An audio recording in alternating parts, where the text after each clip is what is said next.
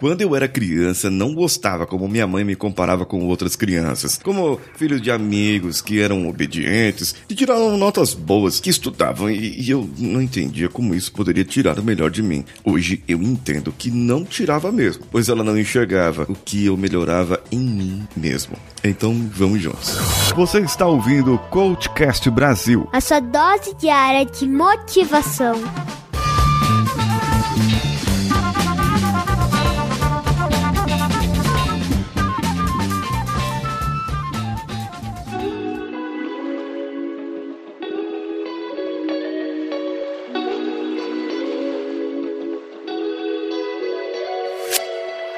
Muitas vezes, para nós persuadirmos e influenciar pessoas, nós temos que usar algo de comparação. Mas isso serve para coisas, não para pessoas. Imagine que você está num ambiente competitivo, talvez fazendo uma apresentação com uma equipe para ganhar um novo cliente, ou seja, uma lista final de três candidatos esperando ser promovido ao cargo dos sonhos. A ordem na qual você aparece nesse processo tem alguma influência? Por exemplo, você vai ser o primeiro a bater o pênalti. Isso aumenta a sua chance de sucesso ou a probabilidade de sucesso é maior se você for o último? No caso das entrevistas, como a maioria dos concorrentes se preparou bem, é, você você atualizou o currículo, ensaiou, aprimorou as respostas para as perguntas mais prováveis, organizou seu portfólio que comprova sua experiência e apresenta as conquistas que fazem de você o melhor candidato para a vaga. Porém, existe um aspecto que você não considerou. A ordem que os candidatos são entrevistados influencia significativamente o resultado. Há alguns anos teve um processo seletivo numa excelente universidade e um colega ali do Robert Cialdini foi ali para a banca examinadora. Eles avisaram que ia entrevistar os candidatos candidatos ao longo do dia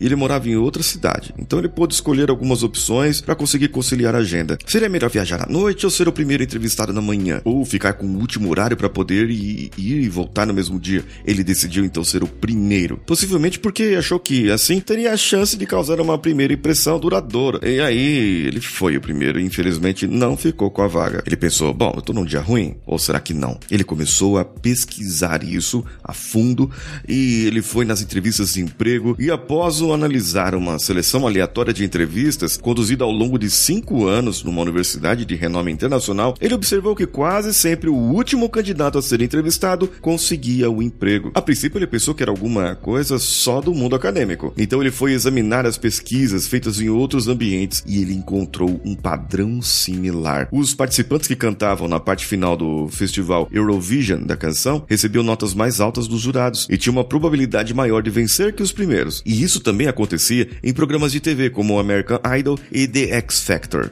Será que em competições em que as pessoas têm desempenho avaliado como empresa, entrevistas de emprego, apresentações e tal, isso aí, como é que seria isso? A causa não é a performance individual, não é a seleção, não é nada, mas é quando os candidatos se apresentam, eles são comparados. Então, o primeiro, ele é comparado com o segundo. E o segundo acaba, digamos assim, se ele for um pouquinho melhor ou se tiver algum desempenho, ele vai acabar tendo uma vantagem. O terceiro, o quarto e assim por diante. Sabe por quê? Porque o cara tá lá no começo. Vamos falar isso, né? Seja verdade. A pessoa tá lá no começo, a banca da seleção, os entrevistadores, eles estão no começo do dia. Vai ser o primeiro.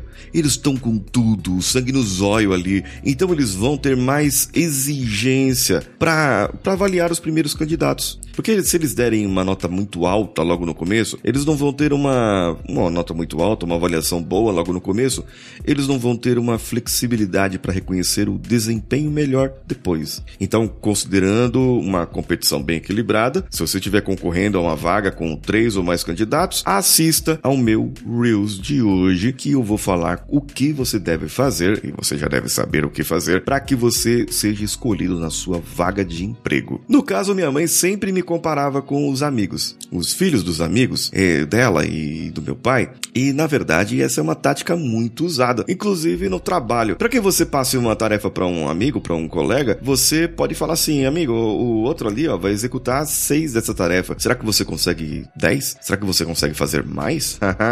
então a outra pessoa vai dar o máximo de si para que ela possa fazer competitivamente mais do que a outra pessoa. E aí, o que, que você achou desse episódio? O que, que você achou disso, comenta comigo no meu Instagram, arroba Siqueira, que sou eu. Um abraço a todos e vamos juntos!